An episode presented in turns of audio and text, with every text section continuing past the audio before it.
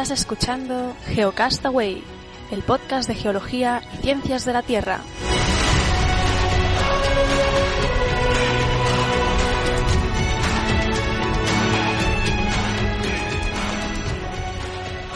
Saludos amigos geonáufragos del mundo, bienvenidos a Geocastaway, es el programa semanal, Geocast semanal del, a ver que miro la fecha, 13 de noviembre del 2014 y conmigo Vicente, ¿cómo estás?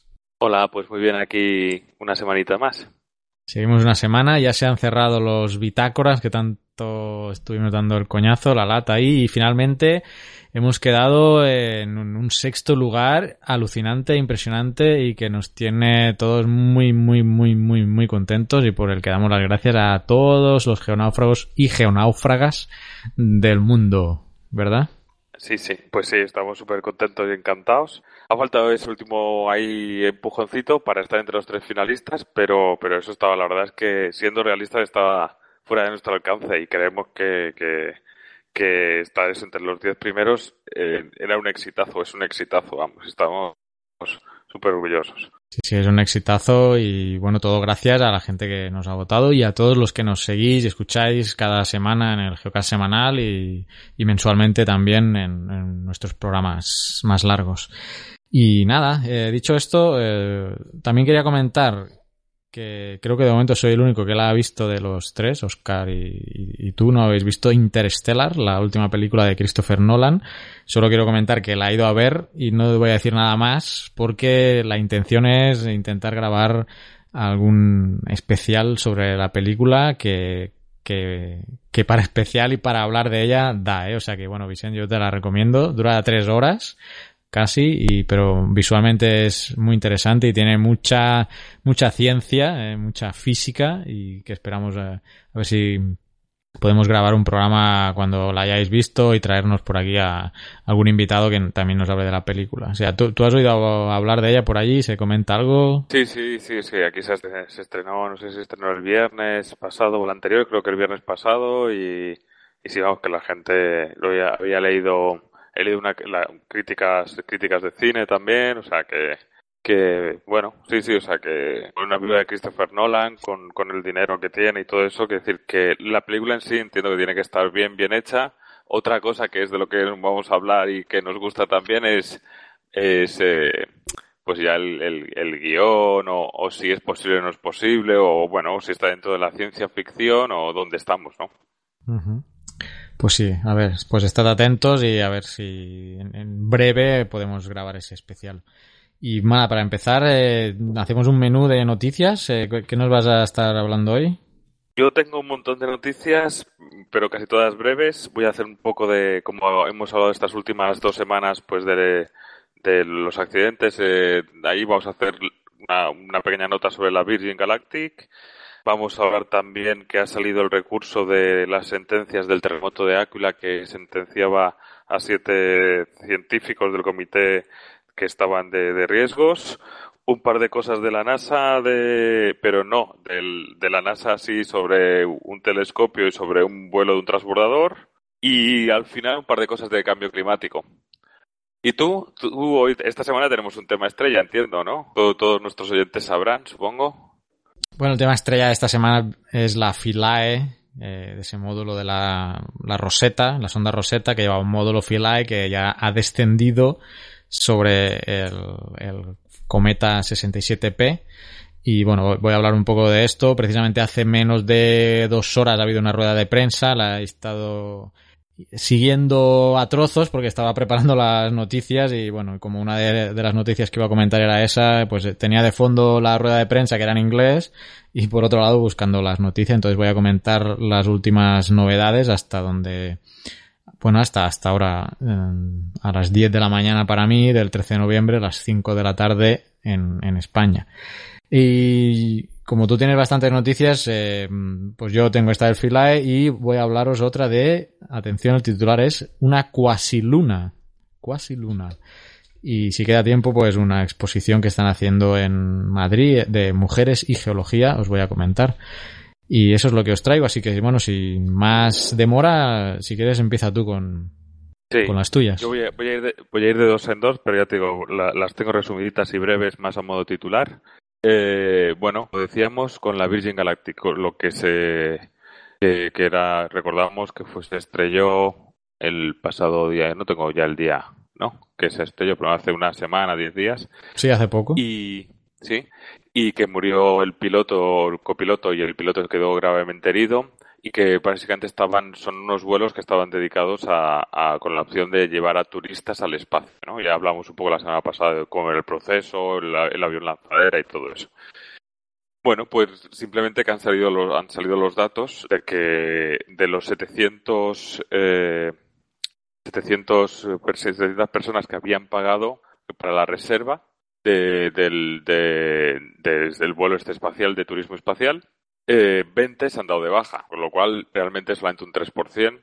Es decir, que eran, el, habían pagado, han pedido que les devuelvan 150.000 libras, que al cambio son unos 190.000 euros, esos 200, sí, 200.000 dólares o así. Y, y que, claro, con lo que lleva, eh, lleva recolectado unos 50 millones de libras, que son unos 63, 65 millones de euros. Eh, o sea que realmente, bueno, ha habido un poco de publicidad, ha habido un poco así, pero si solamente se han dado de baja un 3% y el, Richard Branson, que es el, el, como sabemos, el jefe de Virgin y es bastante relaciones públicas y todo eso, los ha tranquilizado y parece ser que, que en principio el proyecto sigue adelante. Citar que entre la lista de, de, de pasajeros, de gente que ha reservado, según he entendido yo, lo he leído por ahí en, en, el, la revista inglesa, eh, está el científico Stephen Hawking y la pareja de Hollywood, eh, Brad Pitt y Angelina Jolie. O sea que, para decir solamente unos, ¿no? Así que nada. Eh, y las, eso respecto a la, a la Virgin. Una cosa, solo no tiene casi nada que ver, pero ahora que has mencionado a Stephen Hawking y que fui a ver Interstellar, antes de la película pasaron el tráiler de otra película que, han hecho, que no sabía, que es la vida de Stephen Hawking. Sí, sí. la, bueno, la vida, los primeros años. Los primeros años, sí, porque él se ve de joven. Sí, que la había visto anunciada sin la enfermedad, entonces me, impactó porque, bueno, hace... Yo de joven iba mucho al cine, estaba muy al tanto, pero últimamente ni sé que se estrena y no, y ver ese tráiler eh, me... Bueno, me, supuso curiosidad, ¿no? Que para, para ir a verla sobre la vida de Stephen Hawking. Así que, bueno, ahora que lo has mencionado me, he acordado. Pues nada, seguimos yo con las noticias y voy a, al, no sabes, que todo el mundo se acordará del terremoto de, de en Italia en 2009, que, que aparte de pasar la historia porque creo que hubo unos 300 muertos, 309 víctimas, el, tema es que sabéis que hubo un problema de que el Comité de, Protección Civil salió unos días antes diciendo que sí que era seguro, que no, la gente volvió a sus casas y luego se produjo el terremoto. Entonces, en el octubre del 2012, una sentencia condenaba a, a, siete científicos de este Comité de Protección Civil a penas de unos seis años de cárcel. Entonces ha salido ahora el recurso. Los, los, los científicos, los condenados, recurrieron la sentencia y ha sido ahora el recurso. Y bueno, el recurso de estos siete ha dejado en libertad a seis y solo ha dejado al, digamos, al, al jefe del departamento, al jefe del comité científico como único responsable y le ha rebajado la pena a dos años de cárcel.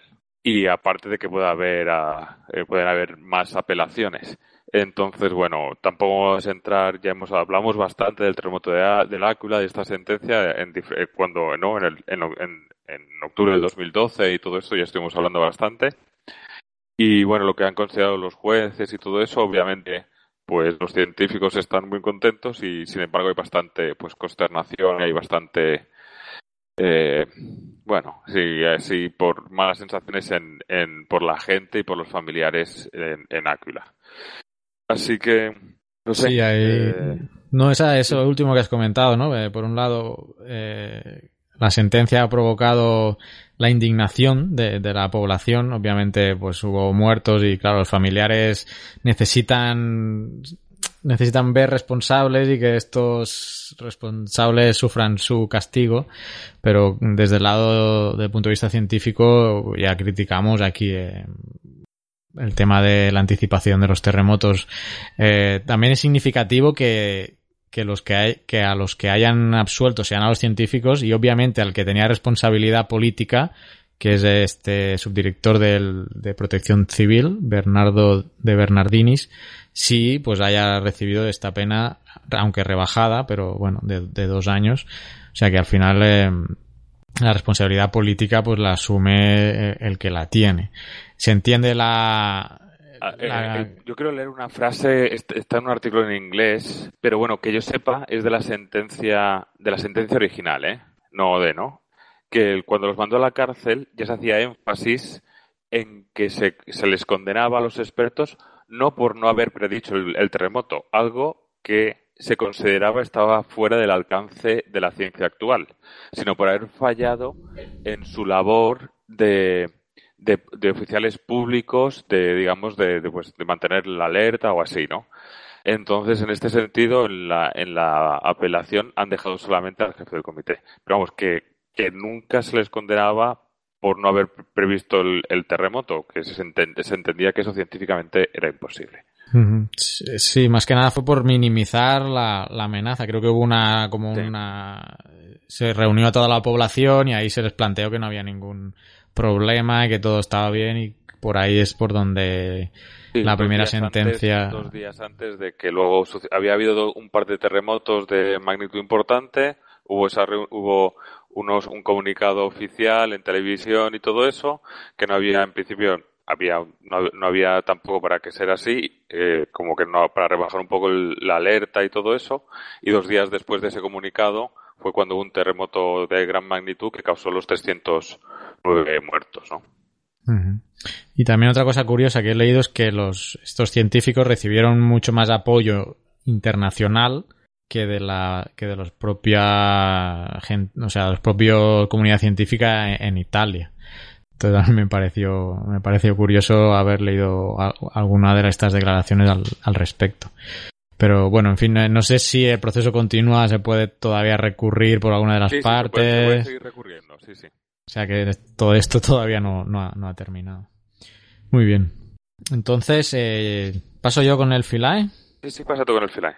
Bueno, pues como todos sabéis, eh, ya habíamos comentado, la, la sonda Rosetta lleva ya varios años dando vueltas por el espacio hasta que finalmente pues se ha podido entró en, en la órbita digamos cercana al cometa 67P Churimov-Gerasimenko hasta que finalmente ayer eh, ayer 12 de noviembre pues la, el módulo Philae que estaba acoplado a, a, Rosetta se desprendió en un proceso de, de acercamiento y de ya de anclaje y supongo que más correctamente dicho de acometizaje, como he leído por ahí, para aferrarse a, al, cometa.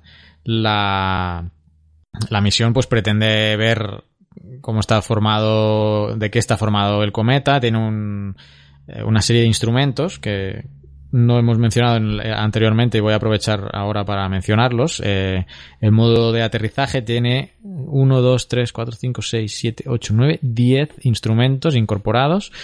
Eh, los voy a citar. El APXS, que es un espectrómetro de rayos X y rayos alfa, que pues va a permitir obtener la información de la composición elemental. Luego tiene otro instrumento que se llama SIVA, que son seis cámaras que aportan imágenes panorámicas de la, de la superficie. Otro instrumento se llama CONCERT, que analizará la estructura interior del núcleo del cometa por medio del examen de reflexión y, difracción de ondas de radio que, que atravesarán el cometa. Otro instrumento se llama COSAC, que juntamente con otro instrumento que se llama Ptolemy, estos dos son analizadores de gases y bueno, eh, detectarán e identificarán moléculas orgánicas complejas o eh, medición de, isótopos de, partículas ligeras. Otro instrumento se llama MUPUS, que son eh, unos arpones, unos sensores no, son los arpones en sí, son unos sensores en los arpones de sujeción del filae que medirán la densidad y las propiedades térmicas y mecánicas de la superficie del cometa. Y luego voy a volver a este punto porque es donde eh, la filae ha tenido problemas. Luego está el ROLIS, que es la cámara de alta resolución, que obtendrá imágenes del descenso de, al cometa. El otro se llama ROMAP, otro instrumento, que es un magnetómetro que va a estudiar el magnetismo local y también tiene un monitoreo de plasma para la interacción con el viento solar.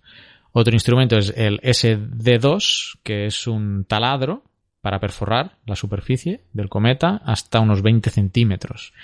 Y el último instrumento se llama Sesame, que son tres instrumentos en sí diferenciados que medirán las capas superiores de, del cometa. Eh, características eléctricas, eh, polvo, etc. Entonces, ¿cuál es la situación? La situación es que eh, el descenso de la fila fue como era previsto, pero ah, tuvo problemas con el anclaje. Los arpones no se dispararon, con lo cual el, el, filae no ha quedado fijado con esos arpones sobre el cometa. De hecho, eh, desde que el, módulo eh, tuvo como unos rebotes antes de aterrizar en su localización final, que dista a un, parece ser a un kilómetro de distancia de la original. Ahí por internet hay algunas imágenes del punto previsto de anclaje, pero como no ha podido Mm, disparar estos arpones eh, ha ido como rebotando. Recordemos que la, gravedad del cometa es, es muy poca, entonces eh, un pequeño movimiento brusco puede hacer que la fila salga volando. Eh, por lo tanto, ¿Qué distancia has dicho que ha quedado del punto previsto? Un kilómetro.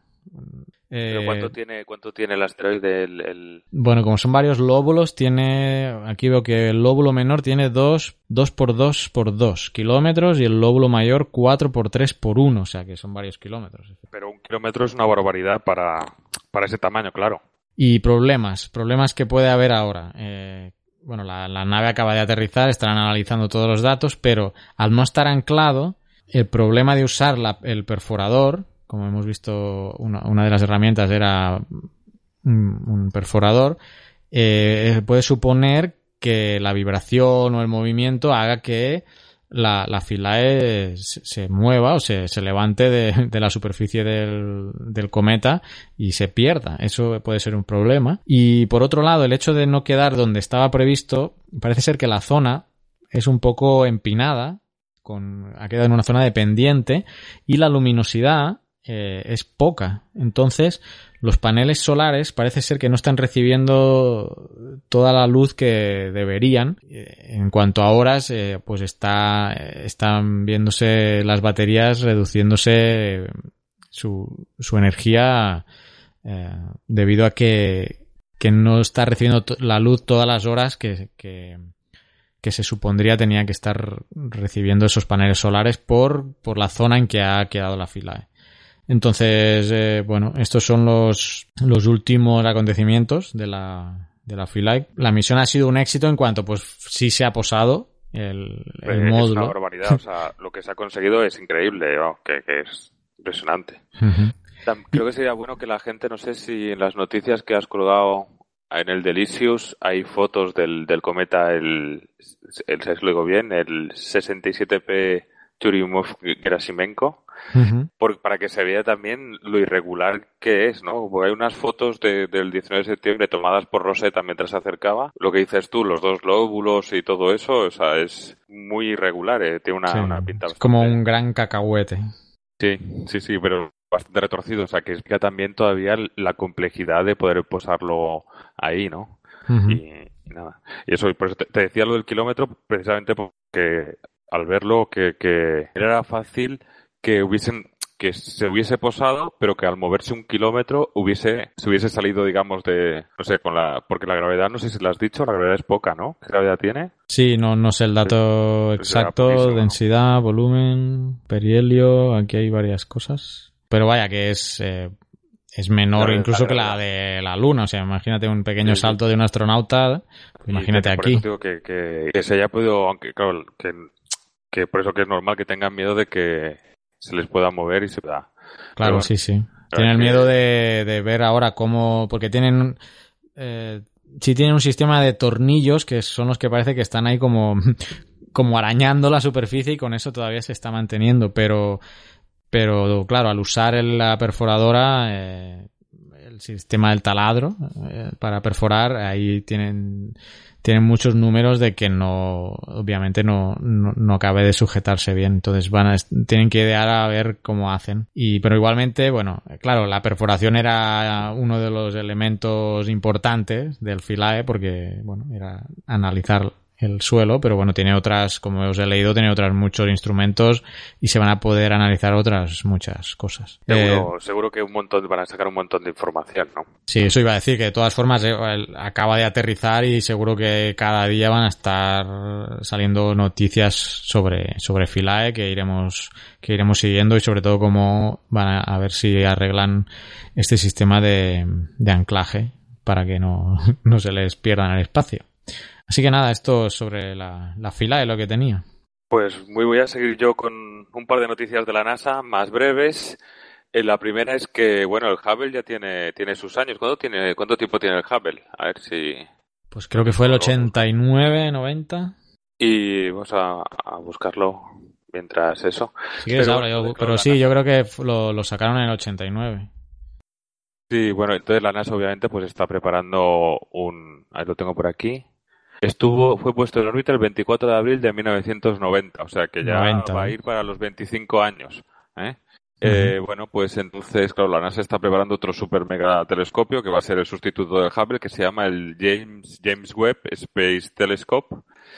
Y, y bueno, y entonces están sometiéndolo a las últimas pruebas. Lo han tenido ahora 116 días eh, a una temperatura de 40 grados Kelvin. Te acuerdo que no, esas temperaturas no se dan en la Tierra, esos 40 grados Kelvin, lo tenía por ahí, era eh, 162 grados bajo cero. De acuerdo, han tenido que crear también una cámara de vacío espectacular de 40 pies por 27 pies, una cosa así. Y bueno, entonces están ya terminando y afinando las pruebas para que el, para que les funcione ya poder el telescopio y que quieren quieren poder ver si son capaces de revelar las primeras galaxias que se formaron hace 13,5 billones de años. Como está en inglés, tengo mi duda de, de, billones de años a qué hace referencia, pero bueno, lo dejo ahí. Así que dentro de poco, dentro de unos años, tendremos tendremos uno super mega telescopio en el, en el espacio que también supongo que nos dará un montón de información. Si del Hubble hemos estado sacando, seguimos sacando noticias y nos sigue dando información cada poco tiempo, pues cuando salga este, imagínate. Uh -huh. Es decir, que aparte de la NASA trabaja la, la, la, Agencia Espacial Europea y la Agencia Canadiense, Espacial Canadiense. Pues mira qué coincidencia. Del... ¿Eh? No, solo iba a aportar que es una coincidencia porque sin prepararlo el otro día estuve viendo un documental que se realizó en IMAX sobre la reparación del Hubble. O sea, si lo buscáis por internet, Hubble IMAX. Porque... Ah, sí, yo, lo, yo, lo, he visto, yo lo he visto en, en, bueno, como yo sabéis, soy de Valencia y allí está el, creo que, creo que allí en la Ciudad de las Artes y las Ciencias tienen un cine IMAX y van poniendo pequeños, a veces son documentales, a veces son cosas así que preparan para eso.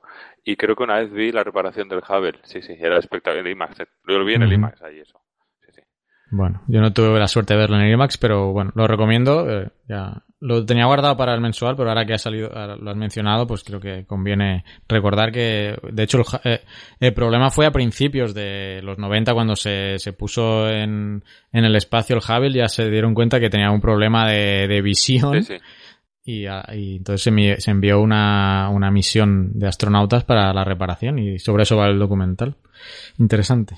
Y la segunda todavía es más interesante y más misteriosa, porque en el, lo he visto por ahí en Twitter, lo he buscado en, y luego salía en The Guardian.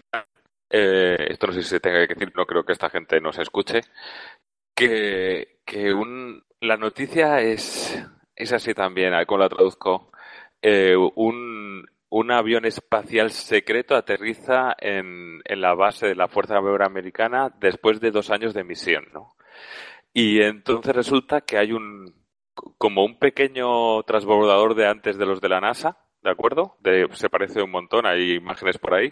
Lo único que no tiene que no tiene las ventanas en la parte de delante porque es no tripulado, que se llama es el transbordador se llama el X-37B, aterrizó en una base de California y resulta que había estado 674 días en órbita.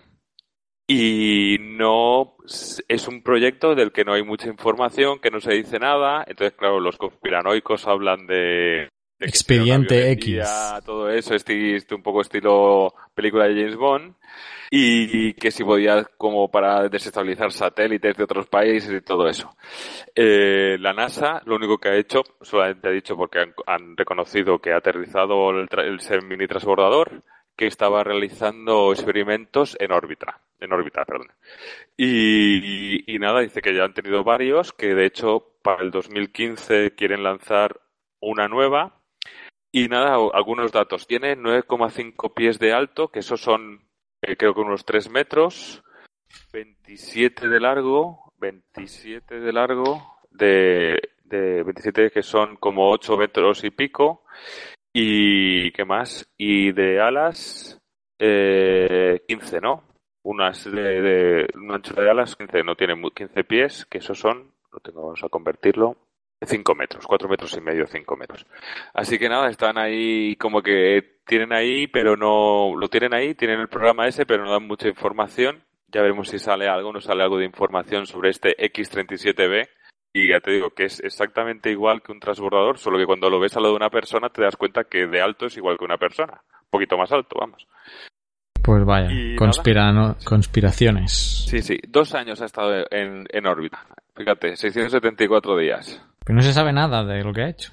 No, no han dado resultados y tal. Lo han reconocido, porque obviamente aterrizó y tal, y hay, hay imágenes, pero te dice que eso, que no. Bueno, bueno. Pues mira, yo tengo otra noticia. el, ah. programa del X37B eh, está huérfano de datos y, que ha estado como entre diferentes agencias, entre ellas las NASA, pero como que no está claro y, entonces como que lo tienen ahí medio perdido y no quieren dar muchas explicaciones. Estas cosas de, de, de qué pasan por ahí. O sea que igual, igual sí que espías, ¿no? hasta ahí podemos leer. bien, bien. Pues bueno, igual de raro que este titular que te voy a leer ahora, que es Descubierta una nueva casi luna de la Tierra. ¿Casi luna? Cuasi luna de la Tierra, sí, sí. Yo también me he quedado, bueno, a ver qué pasa. Como la teoría aquella de que, de que podía haber otra Tierra al otro lado del Sol, que como obviamente estaba en, la, en el otro extremo no se vería nunca. Hasta que obviamente llegaron los satélites y, y vieron que no había nada ahí, ¿no? Pues no, no, no se trata de así de una luna tal cual, como la, nuestro satélite natural, sino que la historia empieza en Chile en enero del 2014, donde pues eh, eh, un chileno descubrió un, un, NEO, que un NEO es un Near Earth Object, un, un objeto cercano a la Tierra. Y eh, bueno, ahí quedó el objeto, se, se, se le puso nombre, concretamente 2014 OL 338.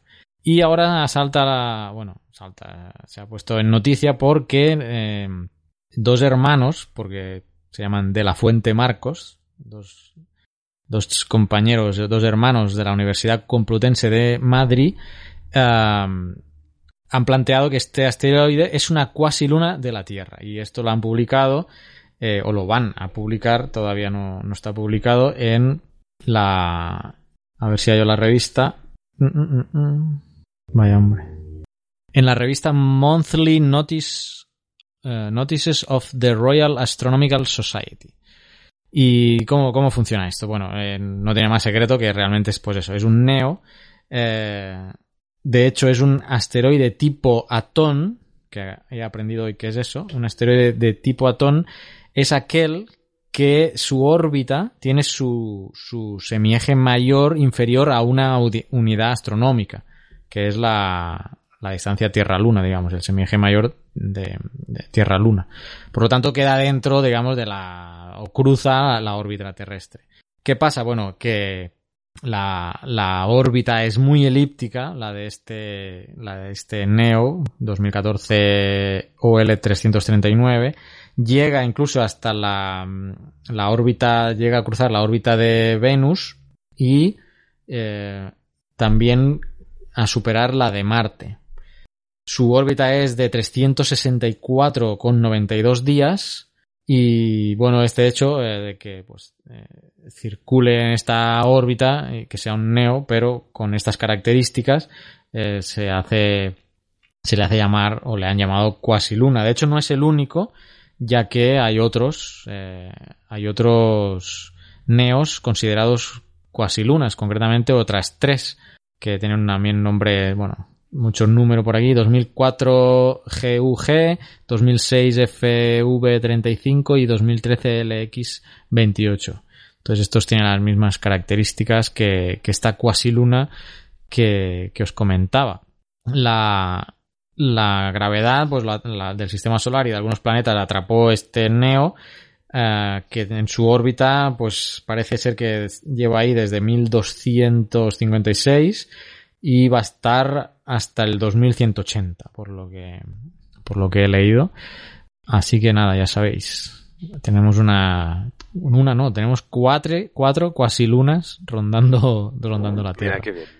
aunque obviamente la, la luna es la única que tiene una, una órbita pues e, estable y, permanente. Los otros no, son. un cuerpo de, entidad. Y es un cuerpo de entidad, sí, sí, sí. Porque este, eh, creo haber leído los. Este tiene. Su tamaño es de unos 100 metros. Y pues nada, esa era la curiosidad de las cuasilunas. ¿Cómo, ¿Cómo vamos de tiempo? Nos hemos pasado dos minutos de la media hora, pero bueno. Yo creo que puedes pues comentar ahí lo último. Bueno, voy a hacer rapidito, la tenía resumida, pero voy a resumirlo más. Eh, el pasado 2 de noviembre, bueno, ha salido el quinto informe de evaluación del ICPP, que es el, panel intergubernamental para el cambio climático.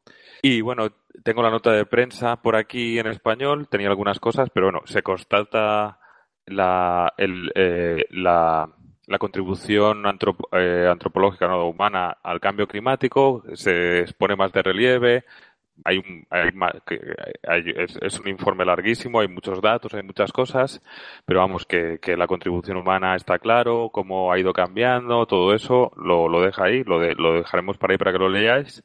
Pero bueno, también se vuelve a hablar del horizonte de los dos grados de aumento de temperatura media, que sabemos que es como el, el, el hecho hasta que es, hasta si conseguimos que no llegue a pasar esa barrera de los dos grados de aumento, eh, digamos que mm, eh, sería las probabilidades de éxito y de reducir las emisiones y todo eso y de, y de revertir el cambio climático son de un, superiores al 66%. Y entonces hablan de, de, la adaptación al cambio climático, de la mitigación, de la reducción, dice que, y hablan también de que, de que es técnicamente viable la reducción de las emisiones que no son cosas técnicas, sino políticas e institucionales, y que de hecho, por ejemplo, en el tema económico, que si está previsto que, los indicadores económicos crezcan entre el 1,6 y el 3% anual, con una mitigación ambiciosa se reducirían esos índices, o sea, el crecimiento, o sea, el crecimiento de, de los países se reduciría en un 0,06. O sea, en vez de 1,6 a 1,54 y en vez de 3 a 2,94, ¿no? O sea que sería totalmente asumible, está, está viendo a decir. Y que, pero bueno, que hay que ponerse las pilas, que para poder conseguir que no pasemos de esos 2 grados de, de calentamiento, hay que reducir las emisiones entre un 40 y un 70% a nivel mundial entre el 2010 y 2050 y disminuirlas hasta un nivel nulo negativo en el 2100, ¿no? que sería nuestro nuevo horizonte. ¿eh? en el 2100 tendríamos que estar en, emisiones cero o incluso negativas. Y junto con esta noticia, simplemente decir que está, Barack Obama en gira por, por, los países asiáticos y cuando ha estado en China ha firmado un acuerdo conjunto eh, de, cambio climático. Recordamos que Estados Unidos no, firmó el protocolo de Kioto, que China como país emergente cuando estaba el protocolo de Kioto eh, no tenía por qué firmarlo, que estos dos países emiten casi el 45% de las emisiones de CO2 a nivel mundial y a lo que se han convertido es Estados Unidos a reducir un 28% sus emisiones para el 2025 y China a dejar a que no aumenten en el 2030. O sea, que van a seguir creciendo en China hasta el 2030, pero ahí se van a parar. Y algunos datos más eh, que me ha llamado la atención. Eh, lo tenía por aquí. Bueno, China, China ha pasado de cuando de 1990 de 2.500 toneladas a 9.900 toneladas de emisiones, ¿de acuerdo? Y que es una barbaridad. Y lo que me ha llamado aquí es la relación. En Estados Unidos, las emisiones eh, de, gases de efecto invernadero por cápita que emite un estadounidense es de 16,4 toneladas de CO2. en comparación con un europeo que es responsable de 7,4, o sea, más del doble. En Estados Unidos, por persona per cápita, se emite más del doble. Hmm. Así que, bueno, que obviamente, eh, bueno, eh, está muy bien, pero todo el mundo dice que no es suficiente, o sea, que hace falta más, pero por lo menos es un paso de dos países que no se habían implicado en este tema. pero bueno, yo soy muy escéptico ¿eh? también con estos acuerdos. hablan de otra cosa también, del, de que Estados Unidos es un país muy descentralizado, el, el Ejecutivo Central es, tiene pocas posibilidades de imponer eh, sobre las, los estados, los diferentes estados, y no, o sea, que son bastante escépticos a que a pesar de que lo hayan firmado, que lo de cómo lo van y, y, que han firmado simplemente un papel, pero no ponen cómo lo van a hacer o a qué se comprometen. O sea, solamente la reducción, pero no que van a reducir los combustibles fósiles o tal, no, no, no dicen nada. Entonces, no, los, los medioambientalistas no están muy, muy convencidos. Dicen que es un paso, pero que no es suficiente. No, no me extraña, además, los tiempos en que se está proponiendo, si la, si es, urge tanto el tema del cambio climático y la reducción, plantear términos de hasta el 2030 me parece hasta, hasta un chiste, o sea. Pero bueno, mejor que nada es. No, eso sí, eso sí. Bien, eh, bueno, vamos terminando. Termina, recomendar un podcast de, de, Ciencia Es, de Ciencia para Escuchar. Del, de, Sabéis que hay, creo que son 14 diferentes, del del neutrino, que habla de la inundación del Mediterráneo. Son 12, 13 minutitos. Está muy bien explicado. Bueno, y, yo también, para terminar, que lo tenía aquí, lo mencionó antes, una exposición que se realiza en la Facultad de Ciencias Geológicas de Madrid, 28 de noviembre. Lo organiza la Sociedad Geológica de España y se titula Mujeres y Geología, y Mujeres y Ciencias, son dos exposiciones, así que nada, si estáis por Madrid os podéis pasar por la Facultad de Ciencias Geológicas de la Complutense, esto es el 28 de noviembre sobre las 2, esta va a haber una conferencia y, y bueno, supongo que la exposición también va a quedar ahí. Y nada, dicho esto, pues nada, nos vemos, nos oímos la semana que viene en el próximo semanal. Saludos, Vicente. Hasta luego. Adiós. Adiós.